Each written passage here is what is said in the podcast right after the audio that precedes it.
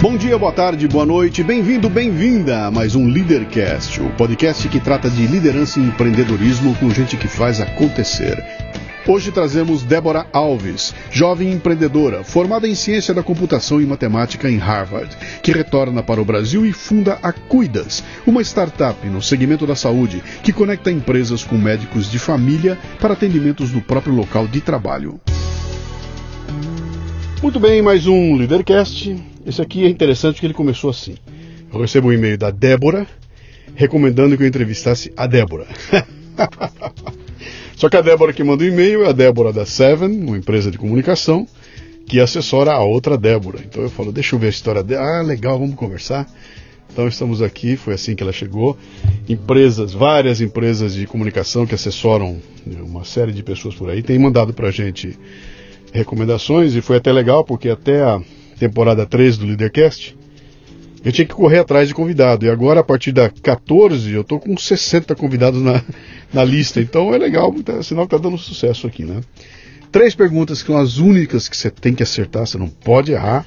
O resto você pode chutar à vontade, tá? Mas é seu nome, sua idade e o que, que você faz. Boa. Meu nome é Débora Alves, tenho 26 anos. E eu sou CTO de uma empresa de tecnologia chamada Cuidas. O que é CTO? CTO é Chief Technology Officer. Então eu toco toda a parte de tecnologia da empresa. Uhum. Na verdade, hoje eu também estou tocando a parte de operações. É, então toco tudo que é relacionado ao produto do que a gente faz. Com 26 anos de idade. 26 anos. Que maravilha. Você nasceu onde?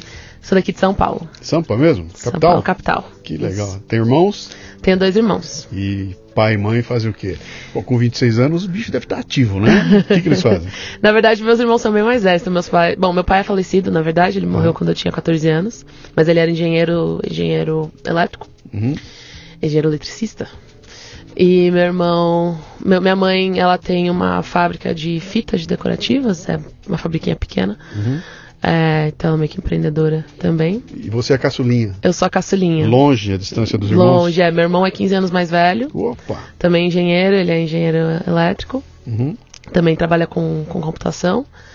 É, e minha irmã é economista. E ela é Economista. 13 anos mais velha que eu. Quanto? 13. 13? É, Pô, então deram um só- salto bom aí. Só raspinha do tacho. Você, como era o seu apelido quando era criança? Vixe, acho que não tinha apelido não. Debs, Dé. Debs. Meio que qualquer variação de Débora. Debs é bom. O que, que a Debs queria ser quando crescesse? Sempre quis ser engenheira. Acho que eu sempre quis, sempre gostei de matemática desde pequena. Bom, não sou oficialmente engenheira hoje. Seu pai era engenheiro. Meu pai era engenheiro. Seu irmão é engenheiro. Uhum. Sua irmã é Economista. economista e sua mãe é empreendedora. Uhum. Tá um, tá um, tá um mix bom aí, Tava né? um mix bom, Tá um mix é. bom. Mas aí, engenheiro é coisa de homem, cara. Como é que você foi se meter nesse negócio de homem? Ah, essa coisa de homem não é mentira. Tô falando pra você do meu tempo, tá? O meu Lógico. tempo era só homem que tinha sala de aula, né? Demorou pra mulherada começar a chegar, né? total, total. Mas você tinha foco em alguma, algum tipo de engenharia, alguma, alguma, o que que era? Era civil, era elétrica, o que que era? Quando eu era pequena, eu fiz, quando eu tinha uns 8 anos, eu fiz aula de robótica no meu colégio. Pedi pro meu, meus pais pagarem a aula de robótica que tinha lá a parte pra mim. Então acho que foi a primeira vez que eu falei, "Ma- é, pai, o que que, se eu quiser brincar com robótica, como profissão, o que que eu tenho que ser? Ah, ele falou, engenheiro mecatrônico. Eu falei, ah, então eu quero ser engenheiro mecatrônico. Mecatrônica. Então foi aí que começou. Eu sempre gostei, matemática sempre foi minha matéria favorita. Uhum. Aí com uns 9, 10 anos eu comecei a aprender programação, assim, básica. Minha mãe tinha feito um curso de, de informática, desses de Word, Excel, essa coisa básica, mas o último módulo era HTML, que é uma das linguagens que a gente usa pra fazer site e tal. Uhum. E aí eu comecei a estudar sozinha, roubei a apostila dela, comecei a Ah, ler. a partir da sua mãe? Que É, legal. aí eu peguei a apostila, ela falou, ah, tô aprendendo a fazer site. Eu peguei a apostila dela, É. ah, quero aprender também. Li a apostila de cabo a rabo e comecei a fuçar. E aí, na época eu tava muito na moda blog, né, fazer, postar, fazer blog. E aí eu fazia uns blogzinhos, não escrevia nada, só queria fazer o site. Eu tenho que tomar cuidado com você, porque pergunta, eu sempre pergunto, que ano era isso? Com você é tudo muito pertinho, né? Quando que era Devia ser aqui? 2003, 2004. Tá.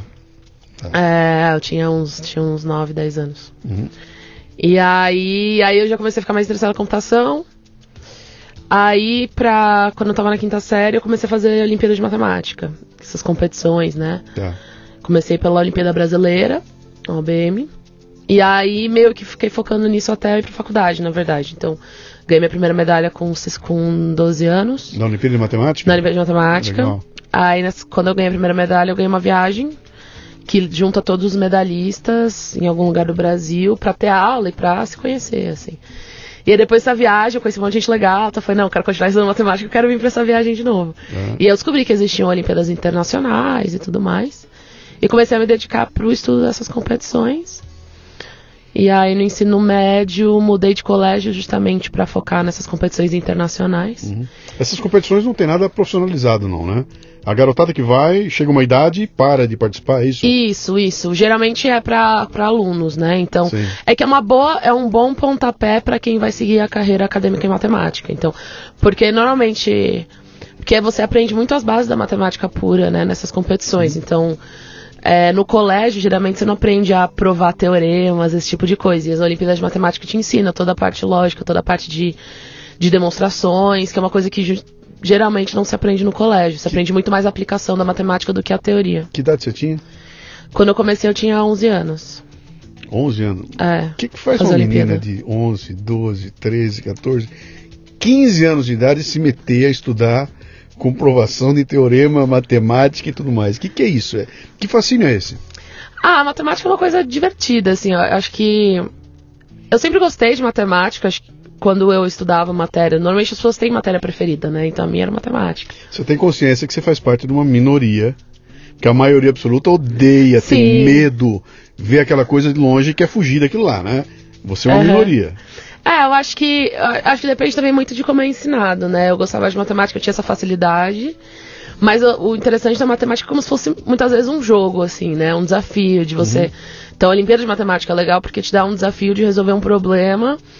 E acho que é, é o mesmo sentimento de você passar na fase difícil de um jogo, assim. Então, se quando você aprende do jeito certo, aprende de uma maneira que já não traz esse preconceito de que é assustador, de que não é normal, é, e você acaba curtindo, sabe? Então, pra mim, sempre fez muito sentido. Eu sempre fui uma pessoa que gostava muito de, de lógica, via padrões nas coisas. Então, matemática sempre foi uma coisa que, que fez muito sentido pra mim. Você acha que tem algum, tem algum lance de autismo nessa história?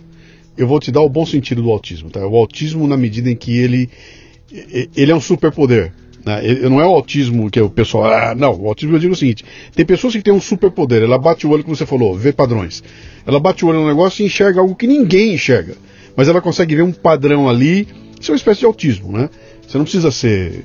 eh, ter, ter deficiências. Você pode ter. eh, um desenvolvimento- Você pega um, um Messi jogando bola. Messi é um autista. E o que ele faz com a bola, nenhum ser humano consegue fazer, né?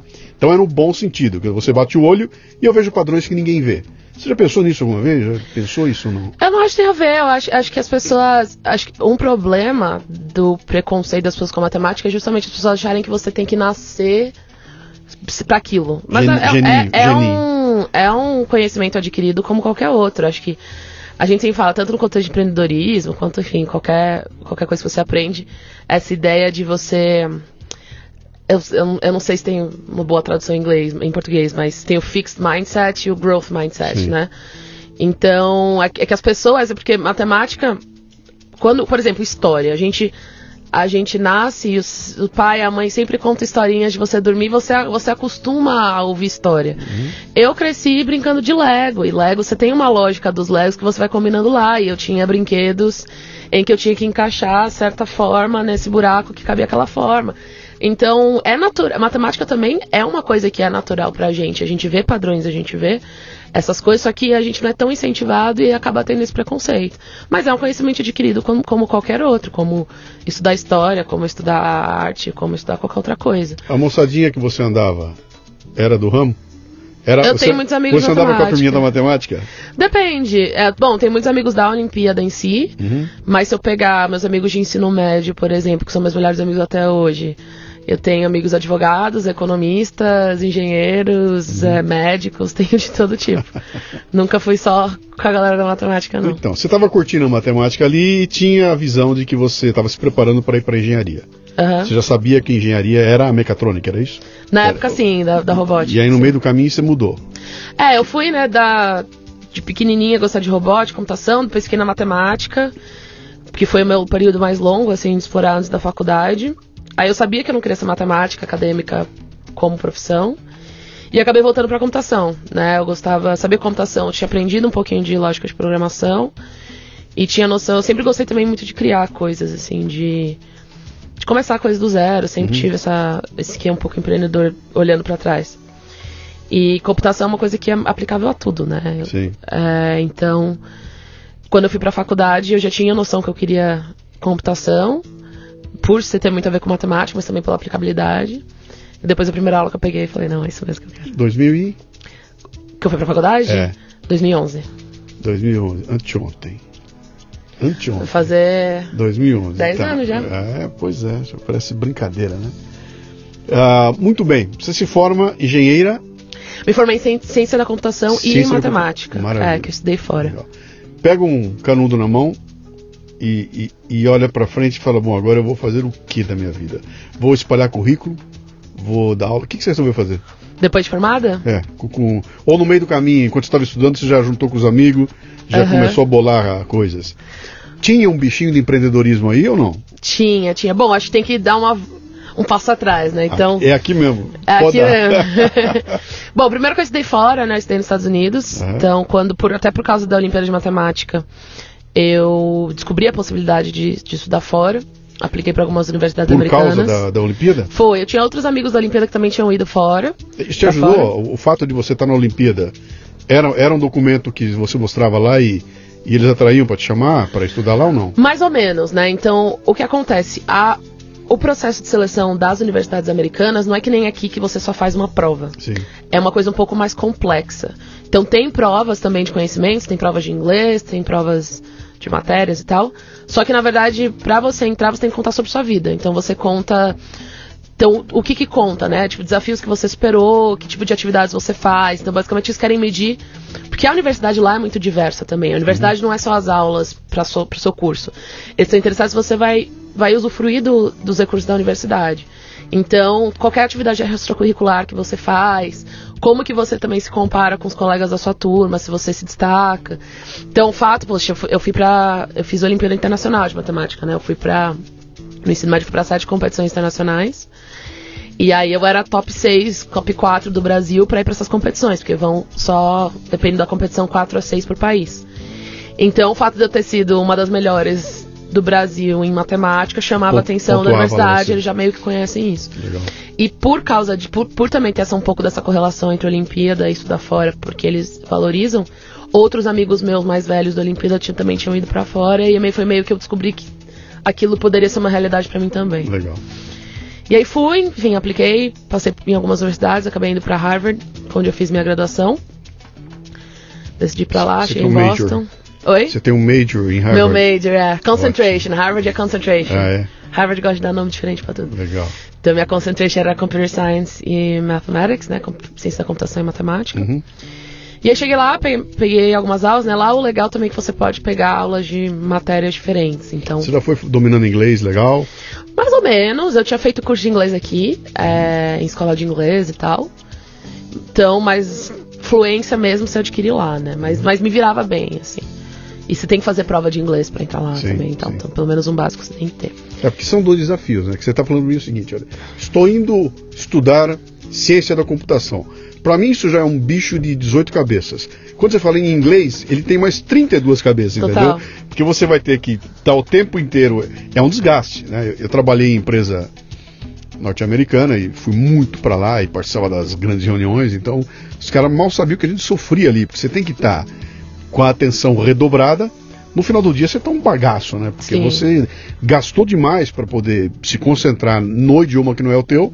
E além disso, a matéria que você está recebendo é uma matéria. Pô, não é aula de história contando história, é, a- pô, é ciência de computação, né? Imagino que deva ser. E do teu lado você olhava, tinha um coreano, do outro lado tinha um chinês, na frente um indiano, não é isso? É, lá Todo tem, mundo- tem gente de todo do mundo inteiro, do mundo né? inteiro, é. Maioria americano, geralmente, mas acho que 20% da minha turma era, devia ser de internacional. Então, Uhum. tinha amiga grega, tinha amigo. todo tipo de, de lugar. E aí, já tinha na cabeça o que, que você queria fazer quando saísse lá com. Pois é, quando eu entrei. É, bom, eu sempre fui uma pessoa também, né, de matemática pura, tá? Uma pessoa de gostar, de pensar em problema. Eu pensei em, em fazer pesquisa em computação. Eu eu entrei com uma ideia de fazer doutorado e tal. Mas logo eu percebi que eu não queria ficar nos Estados Unidos, portanto, por muito tempo.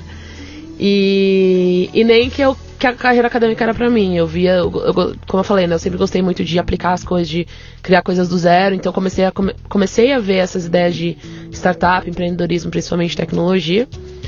E aquilo começou a soar para mim mais interessante. É, então, já no talvez segundo, terceiro ano da faculdade, eu vi que a longo prazo eu queria empreender e no Brasil, né? Então, também no meio do caminho. O que, que te incomodou nos Estados Unidos? Você não querer ficar lá? Nossa, muitas coisas. Não, é mais, é mais cultural, assim. Eu acho que. O, o chamado do Brasil foi. É, foi eu, mais... uh, eu, fui, eu fui lá nova também, né? Eu fui lá com 18 anos. Sim. Mas, mas pra mim é muito cultura, assim. Eu sou muito brasileira, eu gosto de, pô, sentar num boteco, beber um litrão com os meus amigos e ficar falando besteira, sabe, até três da manhã.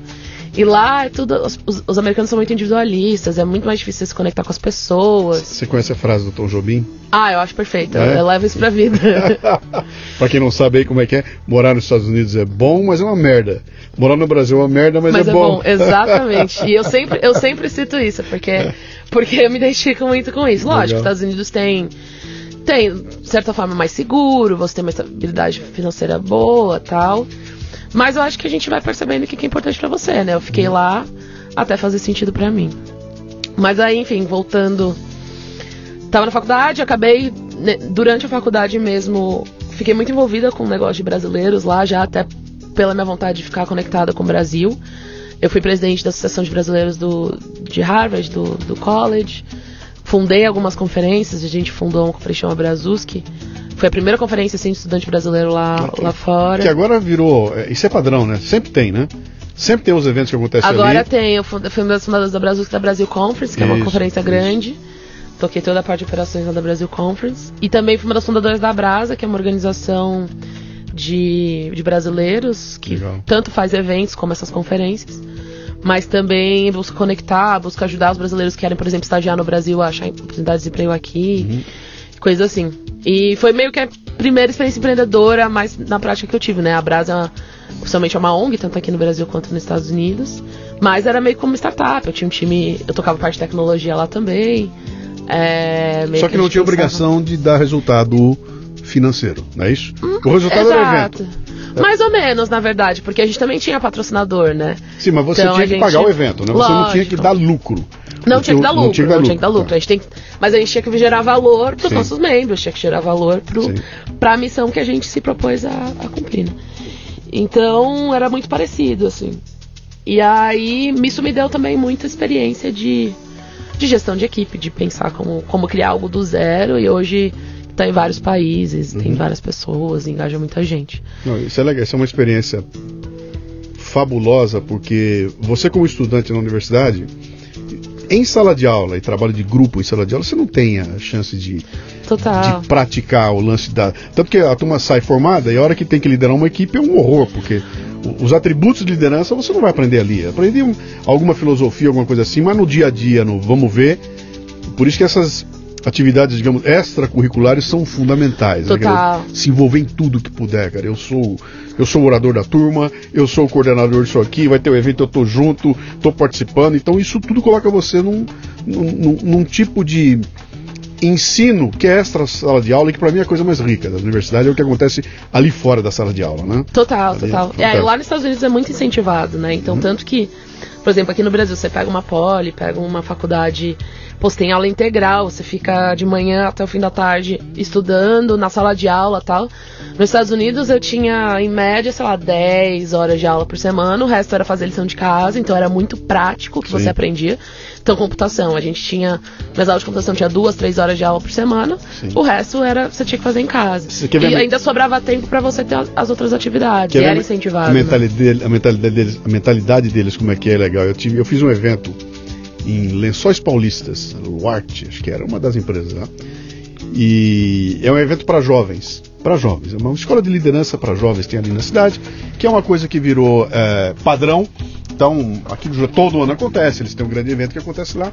E quem capitaneou e cuidou desse evento para ele criar, crescer tudo, era uma norte-americana que conheceu um brasileiro de lá, que foi estudar nos Estados Unidos, se apaixonaram, ela voltou, casou com ele e vieram para cá. E ela cuidava da empresa como gerente de marketing, alguma coisa assim. E um belo dia veio uma comissão da cidade para conversar com ela para conseguir patrocínio para esse evento de jovens que todo ano acontecia lá, né?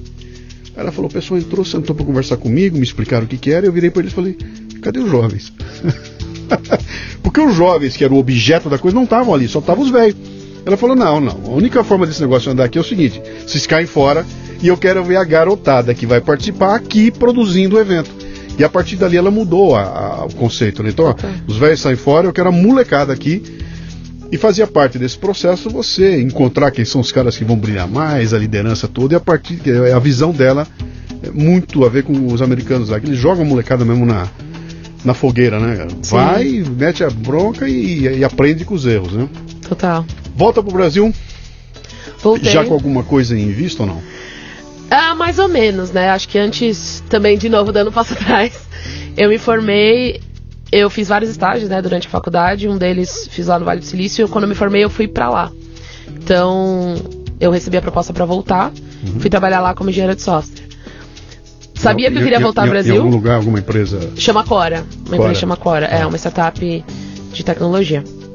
Trabalhei lá por um ano e meio, mas já com um olho no Brasil. Então, eu decidi pra lá. Eu vi que eu não tava... Não sabia direito o que eu ia fazer no Brasil se eu voltasse.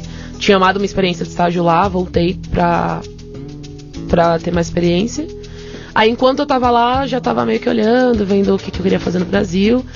E quando seria o momento certo para voltar e arriscar empreender, né? Junto com isso foi guardar uma grana para poder, uhum. para porque para empreender é bom você ter um dinheiro guardado, porque você não vai Sim. necessariamente levantar dinheiro direto. E aí voltei para cá em 2017 Deixa eu especular, especular um negócio com você. Uhum. Uma garota jovem com baita no currículo, com diploma de Harvard, em ciência da computação e mathematics, e math, né? Uhum. Vai trabalhar no Vale do Silício, que eu não consigo ver nada mais legal do que acontecer isso, sabe? E de repente você está lá com um mundo na tua mão ali, com o melhor lugar do mundo que, que alguém da, podia pensar em estar. Tá. Acho que melhor que isso só na NASA, fazendo foguete para subir, né? É, pinta esse chamado é mais forte, ele te tira de lá e te traz para cá. O que, que, é isso? Vamos mais fundo nisso aí. É, eu não, eu não sei necessariamente se é um chamado. É engraçado você falou da NASA. O primeiro engenheiro que eu contratei na coisa um amigo meu da Olimpíada de anos atrás, ele, enquanto trabalhava no Vale, ele fez estágio na NASA. É. Então, que era na mesma cidade. Lá em Mountain View. É. Mas nós dois voltamos e estamos trabalhando junto aqui hoje. Mas eu não necessariamente o chamado aqui eu, quando eu penso na minha história, né, eu acho que eu sempre fiz até esse ponto em que eu voltei pro Brasil. Todos os meus passos foram muito óbvios para todo mundo, né? Então, ganhei bolsa num, num colégio super top de São Paulo, fui para lá, depois passei em Harvard, fui para lá, fui, ganhei oportunidade de Vale Silício, fui para lá. E aí era o que era esperado, e, era, o que era esperado do, sei lá, senso comum era alinhava com o que eu queria. E esse foi a quebra, né? Do senso comum, de você tá ganhando em dólar, no Vale de Silícia, é, trabalhando numa empresa boa, vai voltar ao Brasil na crise, não sei o que, não sei o que lá, realmente não é óbvio. Mas eu acho que também esse, todo esse tempo, o principal é você ter uma questão de autoconhecimento, né? Entender o que, que é importante para você. Então, o que é importante para mim não necessariamente é importante para outra pessoa. Uhum.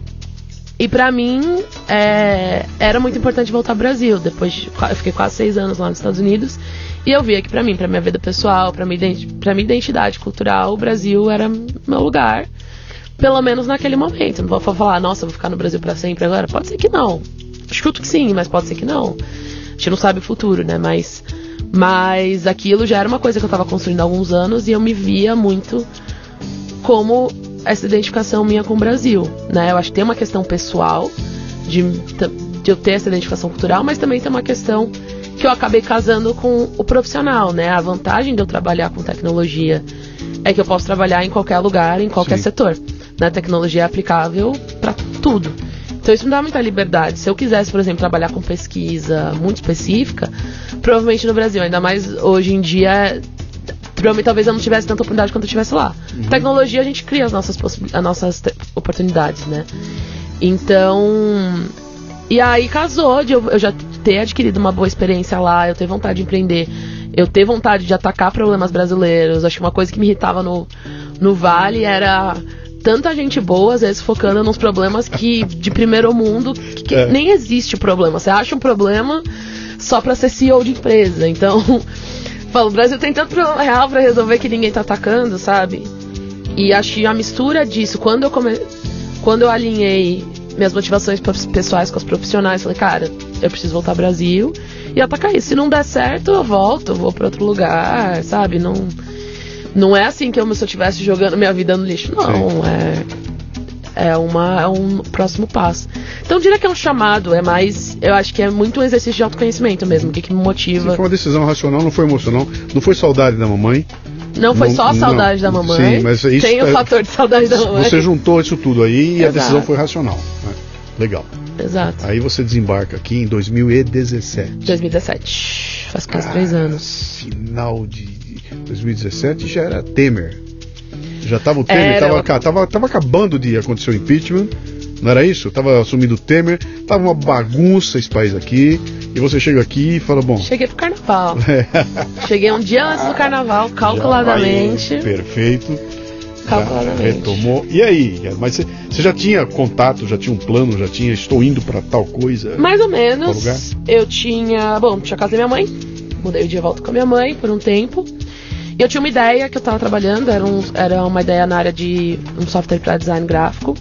E eu já estava trabalhando um pouquinho no meu tempo livre lá nos Estados Unidos.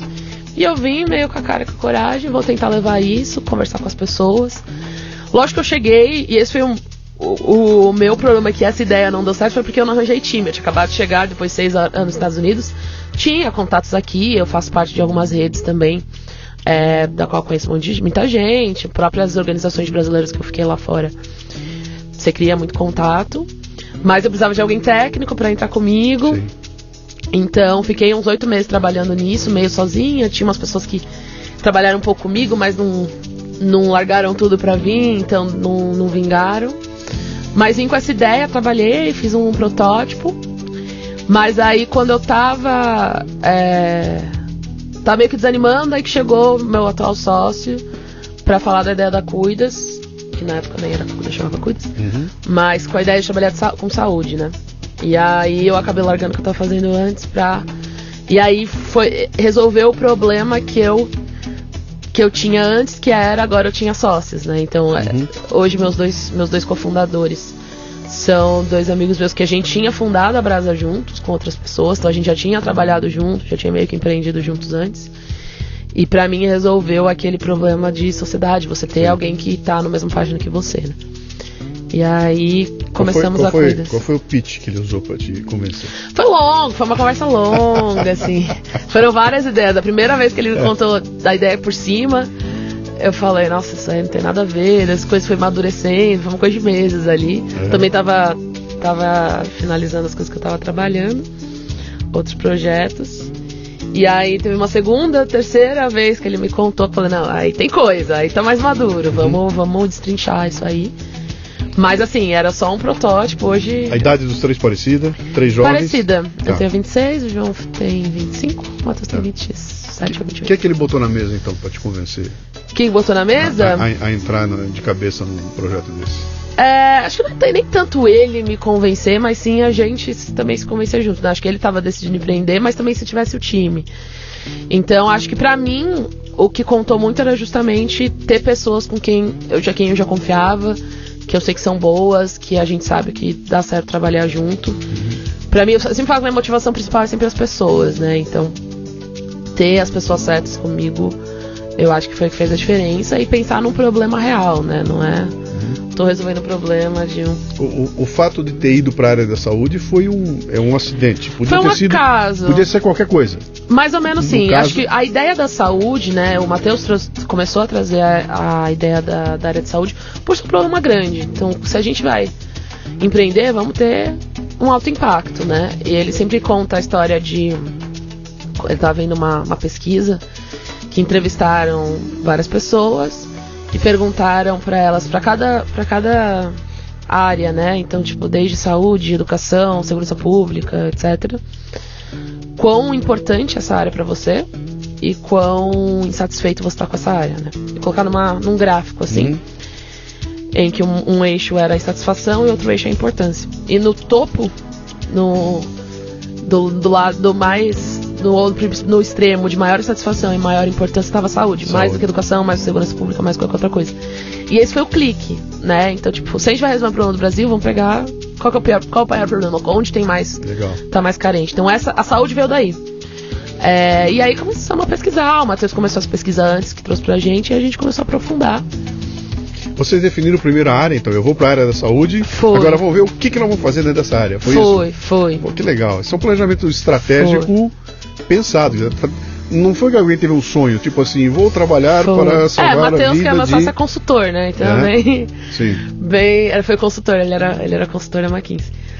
E, e aí foi meio que isso, né? Ele trouxe já. Aí, uma, aí a área que a gente foca hoje era da atenção primária na saúde, né? Que é a nossa estratégia para atacar esse problema. Tá, O que, é atenção primária na saúde? A atenção primária é meio que o primeiro cuidado que as pessoas passam, né? Então hoje a, a saúde é dividida na atenção primária, secundária e terciária. Sim. Então terciária é, o, é a última instância, assim, que é internação, cirurgias mais graves, etc. A secundária é especialistas, né? Certos, certos procedimentos, vi uma coisa meio de, talvez, de consultório. E a primária é, é o primeiro passo. Então a gente trabalha com médicos de família que são focados em atenção primária. É o, o que a- a maioria das pessoas pensam no clínico geral, né? Como o primeiro passo ali. pra Fazer, sei lá, às vezes um exame básico, etc. A pessoa que vai ter mais o. Que é onde o trato da saúde é mais passo. barato, né?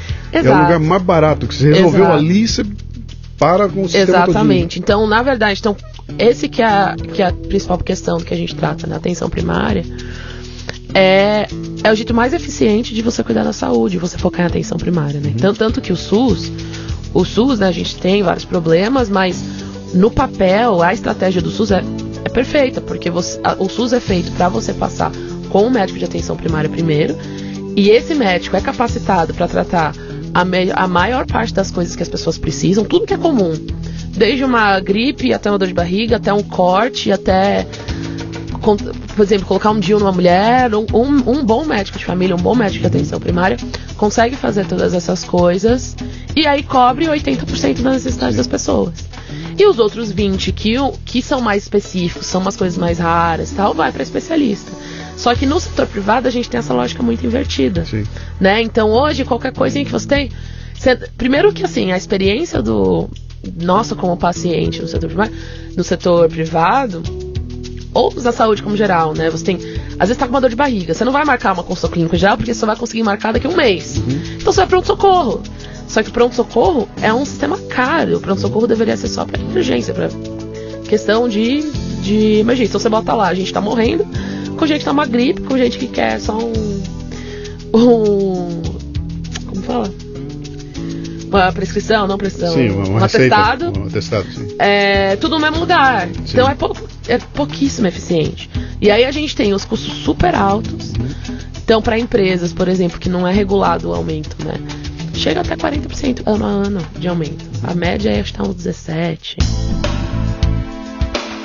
Você está ouvindo o Leadercast, que faz parte do Café Brasil Premium, a nossa Netflix do conhecimento, que redefine o termo estudar ao transformar o seu smartphone em uma plataforma de aprendizado contínuo.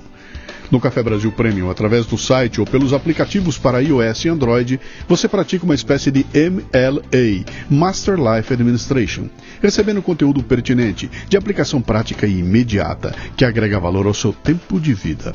São videocasts, sumários de livros, podcasts, e-books, eventos presenciais e a participação em uma comunidade nutritiva, onde você faz um networking com gente como você, interessada em crescer. Acesse cafedegraça.com para experimentar o prêmio por um mês sem pagar. Você que está ouvindo a gente entrando nesse assunto aqui, eh, por favor, ouça o Leadercast com o Henrique Prata. Escute lá, porque vai casar com o que nós estamos falando aqui. O Henrique Prata vai dar uma visão emocional até da coisa. Mas aí, legal, vocês começaram a desenhar então o, o que, que é, o que, que é o projeto, o que, que é a Cuidas? Cuidas a gente é um serviço de saúde para empresas na área de atenção primária, que eu já expliquei um pouco o que, que é. Então, hoje a gente tem esse serviço, a gente foca em empresas pequenas que não têm plano de saúde, dando um serviço que é bem mais barato que um plano e cobre aí, como eu falei, 80% da necessidade das pessoas, porque a gente está inicialmente focando em atenção primária. Então, na prática, a empresa fecha com a gente, paga uma mensalidade por pessoa, para usar o serviço. Aí o funcionário, né, o colaborador, baixa nosso aplicativo, pode tanto marcar consulta com o médico e o médico vem até o escritório atender, então aí a gente gosta de trazer o médico até a pessoa. Quem, quem é esse médico e onde é que ele está? qual é a relação que ele tem com vocês? Ele é um parce... A gente tem médicos parceiros, a gente trabalha só tá. com médicos com essa especialidade de medicina de família e comunidade. É... Então a gente tem alguns médicos que estão na nossa rede que atendem os nossos clientes. Uhum. E além disso, a gente trabalha né, com uma equipe de saúde de médico e enfermeiro. Então também pode falar pelo chat com, com a, o time de enfermagem. Uhum. para tirar qualquer dúvida mais simples e tal. Não, não ser uma consulta em si, mas para tirar qualquer dúvida. Vocês não substituem o plano de saúde? A gente não substitui o plano Vocês de saúde. Vocês estão antes dele? A gente está antes dele. Então, hoje, né, a gente, qual que é a nossa proposta de valor? Tem muita empresa pequena que não tem condição de ter plano de saúde. Como eu falei, é um sistema muito. É, é um sistema muito sustentável, o preço é uhum. é muito caro. Sim. Então você pega empresas pequenas, que às vezes não tem, né, não tem um poder de negociação. É, e, e aí você tem que pagar às vezes 500, 600, 700 pau por pessoa por mês. E você não consegue. Hoje, hoje para todas as empresas, o plano de saúde é o. É o, é o calcanhar daqui. É o mais caro. É, é, é, depois de salário, é o gasto mais caro que as empresas é. têm. E você fica na mão do reajuste ano a ano. Exato. E é. então a gente chega a uma opção que aí é 10, 20% do preço de um plano uhum. e cobre 80% das necessidades. O que a gente não cobra, a gente sempre faz, a gente tem toda uma inteligência, né, um acompanhamento por trás uhum. para tanto suprir as necessidades das pessoas já, já com o serviço que a gente traz, ou então, ah, você já tem plano individual, então a te recomendar uma pessoa do plano, ou então, ah, você precisa de especialista, se for o caso, vai nesse aqui, que é mais barato, ou alguma coisa assim, para suprir o que a gente não cobra. Deixa eu sondar a Deb em matemática, então. Manda. A Deb em matemática, então. Uh, vocês não, você não virou uma profissional do segmento de saúde que vende serviço médico, não é isso. Eu imagino que a, a, a plataforma de vocês está baseada numa inteligência, deve ter alguma, alguma inteligência que vai é, é, examinar cada empresa dessa, vai examinar as fichas do povo, do povo todo para tirar dali um, um diagnóstico e, e, e, comentar alguma coisa o que, que ele precisa, que tamanho tem que ser, etc. Então, você não montou sua planilha para ficar vendendo o serviço médico, não é isso? Né? Uhum. Né? Me fala um pouco dessa. É, o que, qual é a inteligência que tem por trás? Por que, que eu vou escolher você e não vou escolher o Zé que tem seis médicos lá para me atender? Por, qual é a inteligência que tem atrás disso? Claro.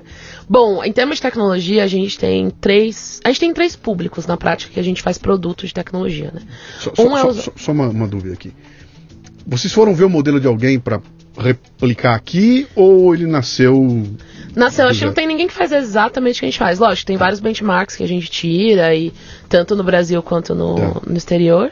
Mas a gente não replicou uma coisa que já existe. A gente foi criando, percebendo qual é a dor e como que a gente pode melhor resolver essa dor. Mas em termos de tecnologia, a gente tem né, um app para o usuário, para interagir com o usuário, marcar consulta, etc. Tem uma ferramenta para o gestor da empresa, entender como que a gente está tendo impacto naquela empresa. E tem ferramentas para o time de saúde melhor acompanhar os seus pacientes, né? E a tecnologia está por trás de tudo isso. Então, principalmente, vou começar pelo time de saúde, que eu acho é uma das coisas que a gente mais, mais se dedica e que pra gente faz mais diferença, é dar as ferramentas para eles fazerem esse acompanhamento. Então, hoje, pra você ter noção, 70% mais ou menos dos dados de saúde ainda estão em papel no Brasil. Uhum. Então a gente construiu um prontuário eletrônico do zero, onde a gente tem toda a segurança desses dados e a gente consegue inferir a inteligência desses dados, né? Então parte da, da ideia da atenção primária é uma coisa que chama coordenação do cuidado, que é, ah, você passou com a gente, é, então você às vezes é uma pessoa que tem uma doença crônica, então eu preciso acompanhar, cada duas semanas eu quero falar com você sobre isso para saber e medir pressão e fazer sei lá o quê. Uhum. Agora tem uma pessoa mais saudável que teve uma dor de barriga, eu só preciso acompanhar ela todo dia durante uma semana para saber se ela tá bem, mas depois a cada três meses eu dou um oi para saber se está tudo bem. Então a gente tem linhas de cuidados diferentes para pessoas diferentes, dependendo da doença. Uhum. E para um enfermeiro, um médico lembrar isso de cabeça, não dá. A gente tem que ter um produto para ele claro. saber acompanhar, saber com quem ele tem que falar, organizar esses dados de uma maneira de uma maneira acessível para eles, organizar tirar a inteligência desses dados. Então, quando a gente pensa em tecnologia, tem, tem um mundo de coisas para se pensar em inteligência artificial, em chatbot, em análise de dados. Tem todo, todo uma, um ferramental que dá para usar por trás. Você se refere ao seu público como vidas também? Sim. Quantas vidas vocês têm hoje? eu não posso abrir hoje o, esse número. Se eu puder, eu posso mandar depois. É. Não, não, você não quer abrir ou não quer dizer aqui no ar? A gente geralmente não divulga. Tá, não, mas é só para eu entender, é, pode ser ordem de grandeza? Você está falando de 10, de 100, de mil? Olha de milhares. Olha de, de milhares. milhares, tá. Então, que já tem um. Com milhares, você já extrapola para a população brasileira. Você consegue saber a, que presidente vai ganhar com 2 mil caras, né? Com, pesquisando 2 mil pessoas, você tem o voto para presidente. Eu imagino que pegando mil, duas mil fichas de, de, do dia a dia, você consegue ter uma visão do, do, da saúde do brasileiro ali, em geral, né? É, mais o, o que eu quero menos... chegar, o que eu quero chegar é o seguinte: vocês estão indo para esse caminho? É, há, há, essa visão de que. Depende porque. A, porque não é só um número, né? Porque a nossa base é enviesada. Então a gente tem um número alto de vidas, só que num contexto de uma empresa, de algumas empresas, tem um perfil muito parecido, né? Uhum. Então, por exemplo, é, até a gente fala essa questão da resolutividade. É, a, a, literatura diz né, que um bom médico de família resolve aí até 80% dos, das demandas. No nosso caso tem sido 90%, 93% que a gente tem medido de coisas que a gente resolveu. Aí vocês falam, mas como que isso difere tanto? Lógico, também tem uma questão que eu gosto de falar que é que é mérito nosso, mas a nossa população não tem criança, não tem idoso, é, é eu, eu, são geralmente adultos sim. mais ou menos saudáveis, tem tem alguma variação, mas a gente tem uma população enviesada. Então, eventualmente, quando a gente crescer, quando a gente não atender só empresas, a gente quer abrir para o público geral. Você não está atendendo a família do funcionário? Hoje então. não. Você está focada na isso, empresa. Tá. Isso. Tá. Então, eventualmente, quando, conforme a gente for expandindo, expandir para indivíduos, aí a gente consegue ter um panorama melhor. Uhum. Mas lógico que já dá para tirar bastante inteligência dos dados que a gente tem hoje. Você falou que vocês estão em três, são três sócios, né? Somos três tem, sócios, tem três um, cofundadores. Você cuida do, do TI. A parte de tecnologia é sua? Hoje eu cuido da parte de produto, né? Tanto tá. tecnologia quanto a parte operacional. Então eu que gerencio a parte de saúde. Um deles mais. cuida dos médicos. Eu tô cuidando dos médicos Você hoje também. também. É. A gente deu uma mexida na empresa, então. Então, deve ter um processo de recrutamento e seleção ali que é meio complicado. Porque eu imagino que o teu problema com mão de obra deve ser. Não é por ser médico, é qualquer empresa que vive intensamente com mão de obra tem problemas aqui no Brasil, né? Uh, como é que você fez? Uh, como é que você faz para ter essa tua carteira de, de gente ágil? Porque você está falando para mim, eu estou vendo um negócio muito ágil, sabe? Precisa lá, precisa aqui, é ali, mudou lá, vai, é a nível nacional, é isso? A nível Brasil? Hoje a gente está focando mais em São Paulo. Mais cidade de São Paulo, uhum. né? E isso deve exigir um, um tipo de, de, de, equipe que tem alguns atributos especiais. Quer dizer, não basta o cara vir e ser um bom médico. Peraí. Além de ser um bom médico, você também tem que deve ter uma série de atributos que estão ali, né? Sim. Como é que vocês desenvolveram essa parte de. Porque isso não tem nada a ver com matemática nem com TI. Isso é gente, gestão de gente, né? Total. né? Como é que é que vocês trabalharam isso? É, eu acabei de assumir a parte de, de saúde, né? É, a gente tem uma, uma reestruturada nas, nas responsabilidades. Mas, bom, a, ver, a verdade é que esse tipo de coisa, quando você tem que contratar conforme o seu produto escala, você tem fases muito diferentes, né? Então, no primeiro ponto, a primeira pessoa que a gente contratou de saúde foi o enfermeiro, que é o nosso head de enfermagem hoje. Então, a enfermagem tem um papel essencial nessa questão de coração do cuidado, de tudo que a gente faz. É, e, te, e, são vínculos muito diferentes, o vínculo de enfermeiro e o vínculo de um, de um médico, médico, né? Então, os médicos, eles tendem muito, a, muito mais a trabalhar em tempo parcial com a gente. O médico tem vários trabalhos diferentes. Uhum. O enfermeiro não, o enfermeiro tem um vínculo total com a gente. Então, são dois bichos completamente diferentes e complementares no, no serviço da saúde. Então, acho que primeiro é isso, você entender como funciona, assumir que, lógico, a gente que não tem, não tem conhecimento da área de saúde tem que trazer gente boa para trazer esse conhecimento pra gente. Então a gente contratou essa pessoa, tinha alguns médicos já na nossa rede, depois a gente contratou o nosso head de enfermagem, que eles, na verdade, tomam as decisões, enfermagem não, head de medicina, que tomam as decisões relacionadas a, ao time de saúde. É, e aí a gente está num momento em que a gente ainda não está tendo problema de escala, uhum. porque a gente ainda não tem tantas vidas para cuidar, enfim. Então os gargalos são outros. Eventualmente, quando a gente estiver crescendo muito, quando a gente estiver realmente focando em crescimento, um dos gargalos provavelmente vai ser equipe de saúde, né? Uhum. Assim como, sei lá, um Uber, um dos gargalos deles é achar motorista. Então, a gente ainda não chegou lá. Acho que o primeiro momento a gente tem feito muito nas nossas redes e processos seletivos como outro qualquer, uhum. porque a nossa escala ainda é, é, menor. A longo prazo, a gente vai ter que investir em tanto escalar esse processo seletivo, quanto treinar as pessoas que, que a gente não vão achar que não são tão. Que não correspondem. Hoje a gente está contratando os melhores dos melhores que a gente acha para botar uma ter, esse nível de qualidade. Você precisa, precisa, do conhecimento deles, você precisa do teu branding. Total. Você tem, cê, a tua reputação agora é a parte mais importante, que você está tá tirando o avião do chão, né? Exato. Se ele sair não, torto agora. Exato, porque essas primeiras pessoas que vão criar o que, que é o atendimento Sim. Cuidas. Né? Então, uma, uma coisa que você está falando para mim aí, quando eu, eu pergunto, não foi à toa que eu te perguntei se vocês foram ver algum, algum modelo que existia, que vocês estavam procurando aí, né? Porque eu consigo entender o seguinte aqui: tem um, tem um, tem um mercado dominado pelos planos de saúde. Quem não está lá, está no SUS. Não tem nada no meio. Me, me parece, então eu estou falando aqui do ponto de vista, sou ignorante dessa história, mas uhum. então ou eu estou na mão do plano de saúde ou eu estou no SUS ter nada no meio. Você está me desenhando alguma coisa no meio ali, entre um e outro, né? Ah, esse, como é que vocês encontraram esse mercado? O que, que vocês fizeram? Eu, eu, vou estudar e vou entender o seguinte, olha, realmente deve ter gente que não tem grana para pagar plano de saúde, não está sendo suficiente atendimento do SUS e eu vou entrar aqui nesse meio para conquistar esse público. Ou foi uma visão diferente? Foi uma visão do tipo assim: eu vou oferecer para os clientes que estão por aí uma tecnologia um conhecimento que nem eles sabem que precisam. Né? Eu vou bater na porta dele e falar: vou te trazer um negócio aqui que nem você sabia. Tá? Para de mandar para o SUS, para de pagar plano de saúde. Eu tenho aqui uma opção que, que, que não substitui nenhum dos dois, mas que trata num momento em chave em que você daí encaminha para um lado ou para o outro. Né? É, eu acho que assim, para você ter um produto eficiente, você precisa focar no problema e não na solução, uhum. né? Então a gente focou nos problemas. Quais são os problemas hoje do, do serviço de saúde? Vocês foram conversar com as empresas? Ah, a gente conversou com, gente. Primeiro, a gente começou, na verdade, com a ideia de ser B2C primeiro. Depois a gente foi pro B2B e a gente fez um estudo com as empresas, né? Uhum. Então, do lado, tem, tem, tem os problemas do lado do indivíduo tem os problemas do lado da empresa. Do lado da empresa, o problema maior é custo. O plano de saúde é muito caro, o plano de saúde empresarial é muito caro, o reajuste é muito alto, você não tem regulação de reajuste, sinistralidade sempre aumenta, etc, etc, etc é, a gente chega com uma alternativa muito mais barata e ainda muito custo efetiva e ainda que traz um, um valor. Do lado do usuário, a experiência.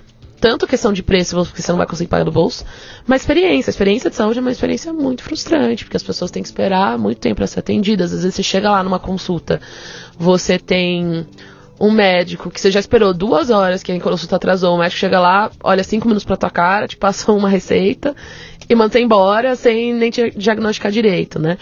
Então as, as pessoas têm muitas experiências frustrantes com saúde. Tanto que se uma pessoa acha um médico que a pessoa gosta e teve uma boa experiência, a pessoa nunca vai saber aquele médico e vai recomendar para todo mundo. Uhum.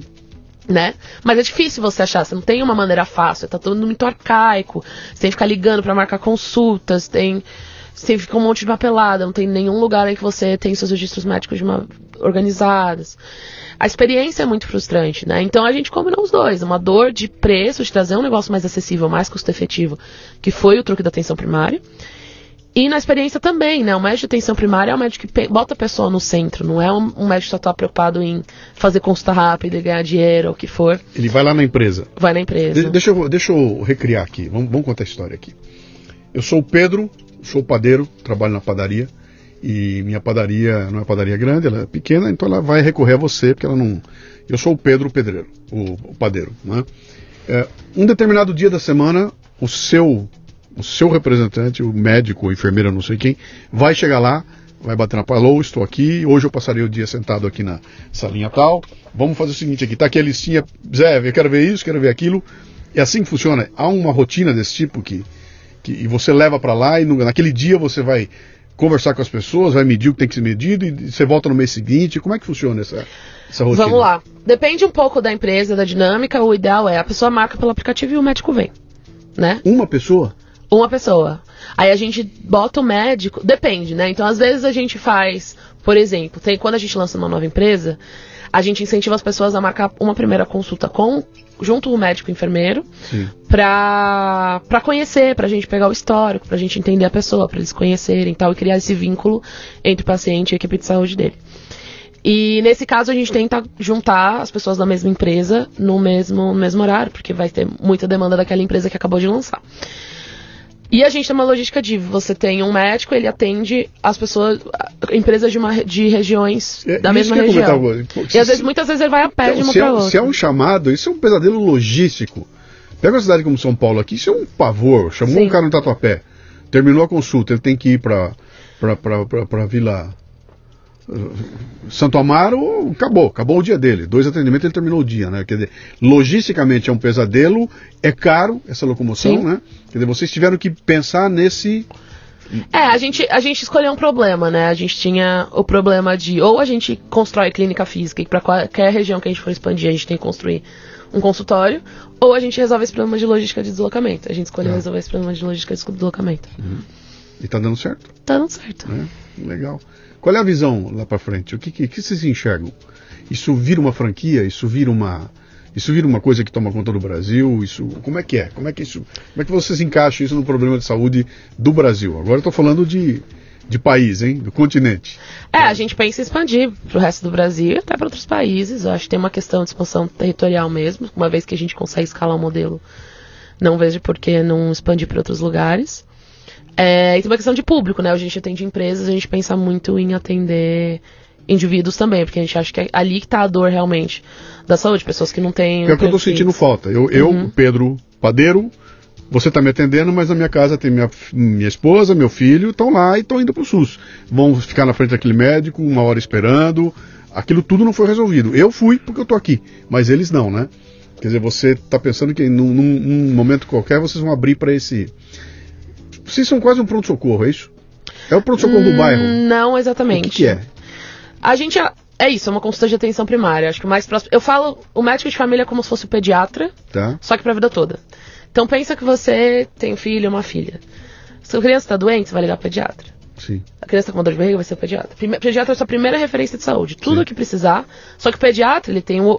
E você sempre faz com o mesmo pediatra, porque é o pediatra que conhece a seu filho, acompanhou durante a infância dele inteira, então sempre vai se referir para esse profissional.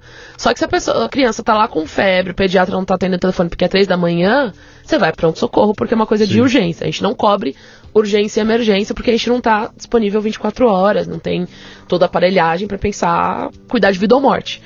Uma melhor parada que eu faço é isso, a pediatra. É, ou geriatra, ou que são, são profissionais de atenção primária mais focados em um, em um, em um certo grupo, né?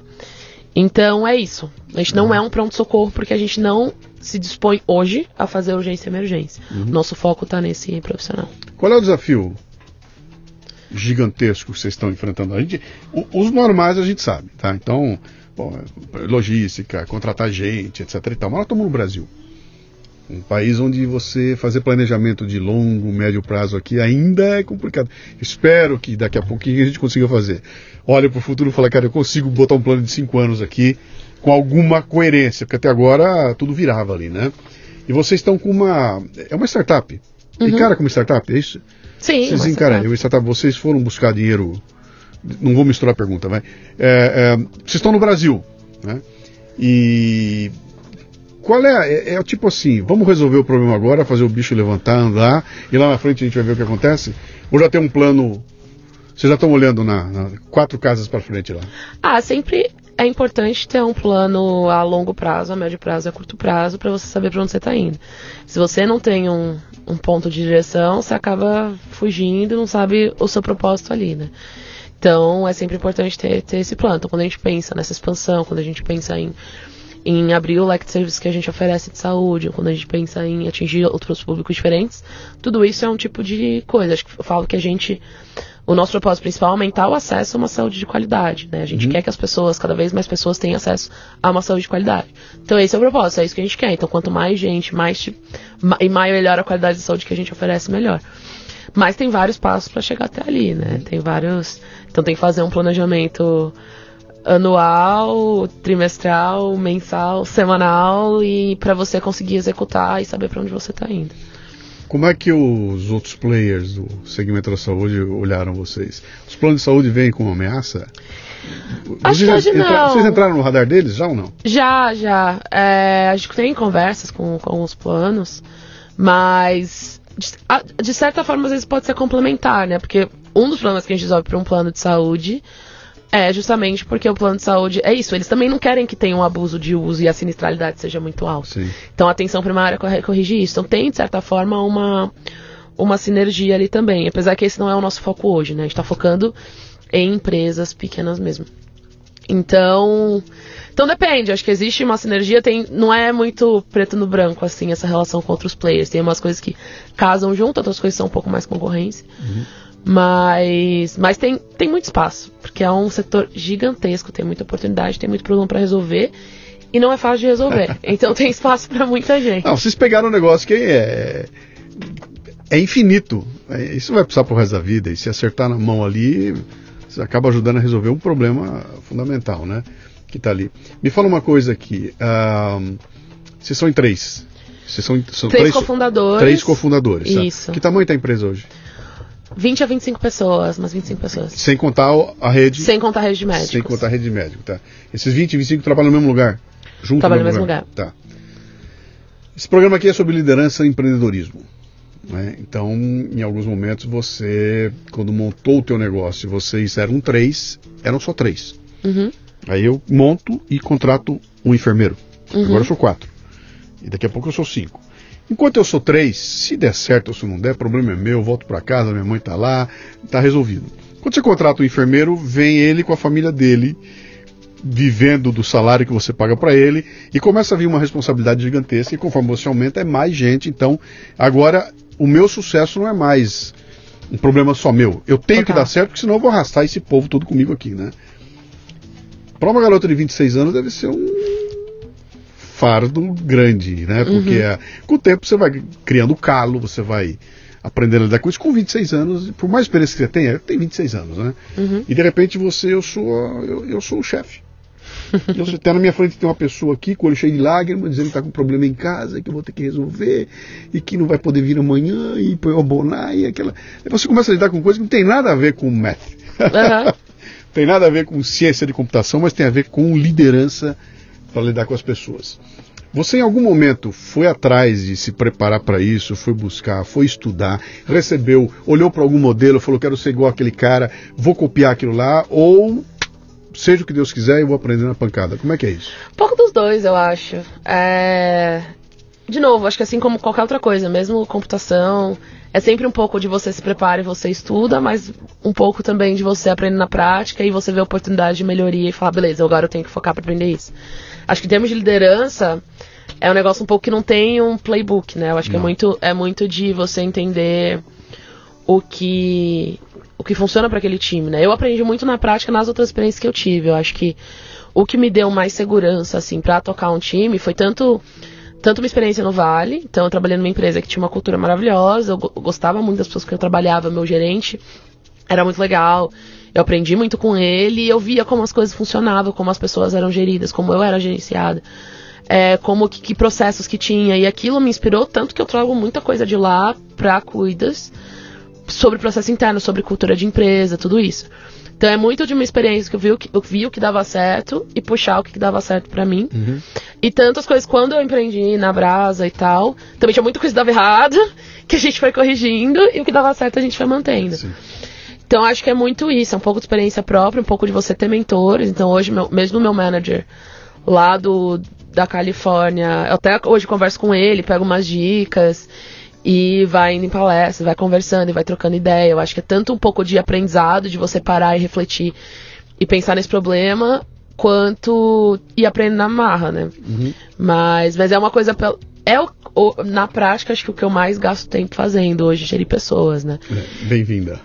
É Exato. Assim. Então, é, assim. é, é uma das coisas mais importantes que a gente tem quando você é líder de uma empresa, quando você gerencia um time grande, ou um time pequeno que seja, porque você tem que deixar aquelas pessoas motivadas, tem que entender.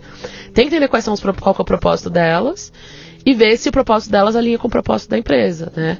É, e a ideia é essa, a ideia é que você não é que elas também se sintam realizadas nessa empresa e ver e que tipo de coisa que elas querem atuar e, e casar essas duas coisas, né? Uhum. Então, e tratar as pessoas como seres humanos também, né? Então a gente tem e a gente pensa muito, a gente fala muito de cultura, a gente fala muito de processos, eu trago muito isso também, porque é super importante, é o que e é o que roda a empresa, né? A, a dinâmica de vocês lá é, é uma dinâmica de você tem uma hierarquia, tem o chefe, o gerente, o supervisor, vocês implodiram isso. Que eu, eu, eu, não quero perder a oportunidade. Estou falando com alguém que tem 26 anos, o seu sócio também tem por aí 26, é, tudo menos 30? Menos 30. Ok, fantástico. Uma garotada que vem com uma visão de mundo totalmente diferente daquela que eu tinha lá atrás. Então, Uhum. meu, minha formação foi num ambiente absolutamente hierárquico. Eu não acho que foi ruim, não foi ruim, pelo contrário, foi excelente aquilo lá, era aquilo para aquele momento. E agora tem uma conversa aí que não é mais assim, que a gente tem que incluir essa hierarquia, que ela não funciona assim.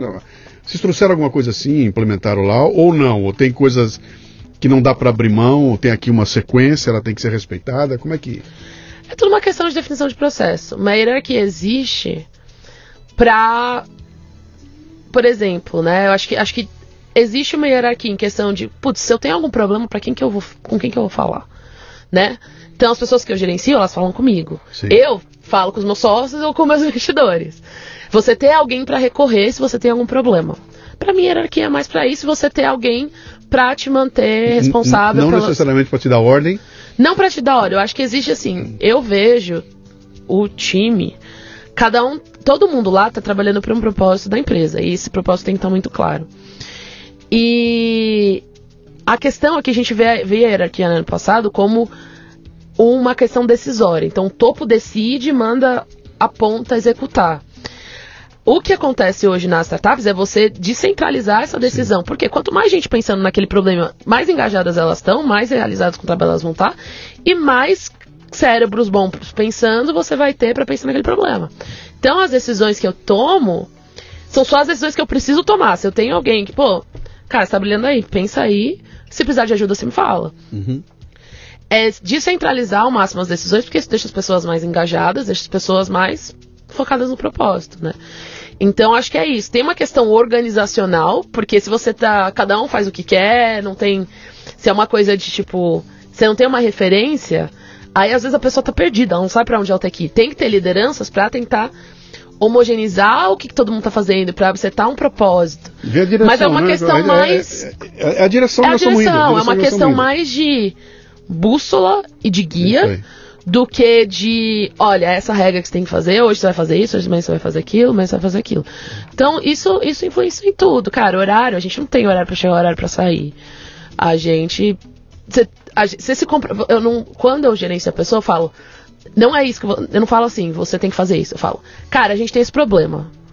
Como que a gente vai resolver esse problema? Né? Beleza, quanto tempo você acha que a gente precisa pra resolver esse problema? Putz, eu acho que eu consigo fazer isso em tanto tempo. Então, beleza, vamos, vamos comprometer a isso. Aí chega no meio do caminho, putz, surgiu esse imprevisto, não consegui. Beleza, como que a gente vai atacar esse problema agora? E se comunicar, né? Então, pra mim, é muito mais eficiente você se comprometer com coisa do que eu mandar você fazer. Né? Porque você que sabe a O- o- realidade. O, o termo em inglês é accountability. É accountability. Que nós não temos aqui ainda, né? No, no- no Brasil não conseguiram traduzir essa palavra É, ainda, né? prestação de contas, é mais que isso, né? É. É, aquela é, é- ser capaz de, de, de, de- fazer aquilo que eu disse que ia fazer no prazo que eu me comprometi a fazer e ter as informações na hora que me pedirem, né? Mas cara? lógico, pra isso a gente tem que focar em trazer pessoas também tem um pouco dessa cultura e, de- e disseminar essa cultura. Então, é, eu não quero trazer pessoas que só querem seguir ordens. Eu quero trazer pessoas que se importem com o nosso Portanto, propósito. você tem que ter uma, uma, uma cultura de recrutamento e seleção que é muito especial. Também. né? Como é que também. vocês fazem lá? Só pra gente chegar no finalmente aqui agora. Como é? Recrutamento? Como é que você faz? lá? Quero trabalhar na, na, na, na, na- Cari, Na Cuidas. na Cuidas. Quero trabalhar na Cuidas. O que vai acontecer comigo? Não adianta eu chegar com o meu. de- dizendo assim, tenho um diploma em Harvard. Isso não me garante. Como é que vocês vão fazer lá? Bom, a gente tem todo um processo de recrutamento, né? De entrevistas, então depende muito da vaga. É, uma coisa que é comum a todas as vagas, todo mundo passa com os três fundadores, pelo menos Uhum. hoje, enquanto a gente consegue ainda dar conta, pra justamente ter esse elemento de cultura, né? Então, sei lá, se eu tô recrutando alguém pra vaga de engenharia, é, aí tem todo o processo de, de entrevista técnica e tal, a gente um- dependendo, a gente dá um case, faz uma entrevista de técnica, tal, tal, tal, e o último passo, a entrevista, e, e já passa comigo, foco em currículo e tal, mas o último passo é com os outros meus dois cofundadores para justamente balizar essa questão de cultura, para ver se a pessoa se encaixaria bem na nossa empresa. É, e também para tirar baias, né, para tirar vieses inconscientes, que acho que isso também é muito importante. É, Viés teu. viés de Viés todo mundo. de todo mundo que está no processo. Porque a, Tá. gente, a gente tende, né, a, a recrutar pessoas que são parecidas com a gente. E eu e os meus sócios, a gente é muito diferente, de certa forma. Então, é bom entrev- ser entrevistado por pessoas diferentes pra gente ter viés diferentes e ter, Você sabe que eu e ter um- um time diverso e, ter, e trazer, trazer Eu pessoas vi um diferentes. material interessantíssimo agora, acho que foi no Canadá, uma, uma orquestra sinfônica canadense que começou a mudar o sistema de selecionar uh, os músicos, fazendo tudo no escuro. Não, não, não no escuro, mas assim, o, o selecionador está ouvindo o músico, mas não está vendo o músico Não tá tocar. vendo. Sabe o que aconteceu? Jogou a contratação de mulher na lua. Porque o cara, ao ouvir, ele contratava pelo resultado e não não estava vendo a pessoa ali, né? É. Aumentou o número de mulheres na. na na Mas é, a gente tem, né? Viés inconsciente, né? Viés inconsciente, exatamente. Então, eu penso, né, até por, por eu ter sido sempre uma minoria na- nas exatas como mulher, eu penso muito nessa questão de diversidade, não só, não só de gênero, mas de todo, todo tipo, né? Então, é uma coisa que a gente que a gente também pensa na coisa desde o começo. Lógico que a gente tem que aos poucos, vai conseguindo fazer isso aos aos poucos, mas tem que tentar desde o começo pensar nesse viés. Então, ter um processo mais objetivo possível, porque recrutamento é uma coisa que sempre tem uma subjetividade. E aí você vai ter, ah, você super se conectou com a pessoa ali, mas aí se você tem um bando de homem branco de 25 anos, vai contar outros homens brancos de 25 anos, porque, ah, porque a gente, vamos beber uma breja, vamos... É. Sabe? Então, o grande problema das mulheres no mercado de trabalho acaba sendo isso, porque promoção, mesma coisa para sistema interno de promoção. Pra gente, a gente tem que ter um critério muito objetivo de como, quais são as faixas de promoção, como que você passa de uma para outra e deixar isso claro para as pessoas, porque senão é uma questão de politicagem. Ah, você é brother do chefe ali, então ele vai te promover para aqui. E aí, e, e assim, é uma coisa que parece óbvia, mas é o que acontece na maioria das empresas hoje. É uma questão toda de politicagem, uma questão de amizade. Então a gente tem que ter regras muito claras e muito objetivas, isso também É faz parte da cultura. Tem um elemento na jogada aí que é complicado que chama-se ser humano. Uhum. Sabe? Que você com math você não resolve. É, você não consegue codificar o que, que essas pessoas pensam e, e aí dá esse rolo todo lá, né? Maravilha. Quer mais alguma coisa? O que, que, eu, que, que eu não perguntei pra você? O que, que você não perguntou? É. Não sei. Não? Tá tudo em cima aí? O que que você vê? Tem, tem, já descobriram o teu nicho? Já tem concorrente vindo atrás? Já começaram a ver Estão gente começando a ver a gente já, É? já estão. E aí? Tem umas é coisas surgindo. protege? Ah, fazendo o melhor trabalho que a gente Qualidade pode que fazer. Qualidade. faz. Legal. Qualidade. É, estratégia de, de ir pro mercado, de aquisição. Relacionamento com o cliente. Relacionamento com Tá, cliente. Isso são tudo coisas que meu avô fazia, tá? Então, fica de olho porque tem coisa aí que não vão mudar nunca, né? A gente É. vai ter que manter ali, né? Quero encontrar vocês, onde é que eu vou buscar, onde é que eu vou procurar, cadê o blog, onde é que tá? Cadê o conteúdo que você está gerando para mim, além Gente, do serviço que você presta? cuidas.com.br. A partir de lá vocês conseguem achar tudo. É. Legal. Eu então, eh, em, São Paulo, tá certo? Você está restrito a São Paulo ainda. Por enquanto, já tem falando com alguns clientes fora de São Paulo. Ok. É, mas tem interesse, entra lá no site, manda, manda um formulário pra gente que a gente vai entrar em contato. Legal. Maravilha. Obrigado pela visita aí, viu? Eu fico fascinado de ver assim, de novo. Tem 63 anos. Então, ver uma molecada de 26 à frente do negócio é muito legal. Porque ver com 26, ah, estou assumindo a gerência é muito é fácil. Agora, com 26, construindo um negócio e com essa visão que vocês têm de planejamento, da responsabilidade, é muito legal, viu? Parabéns. Obrigada. geração vai fazer acontecer aí, tá bom? Ótimo. Bom te ver. Obrigada, viu? aí. Valeu.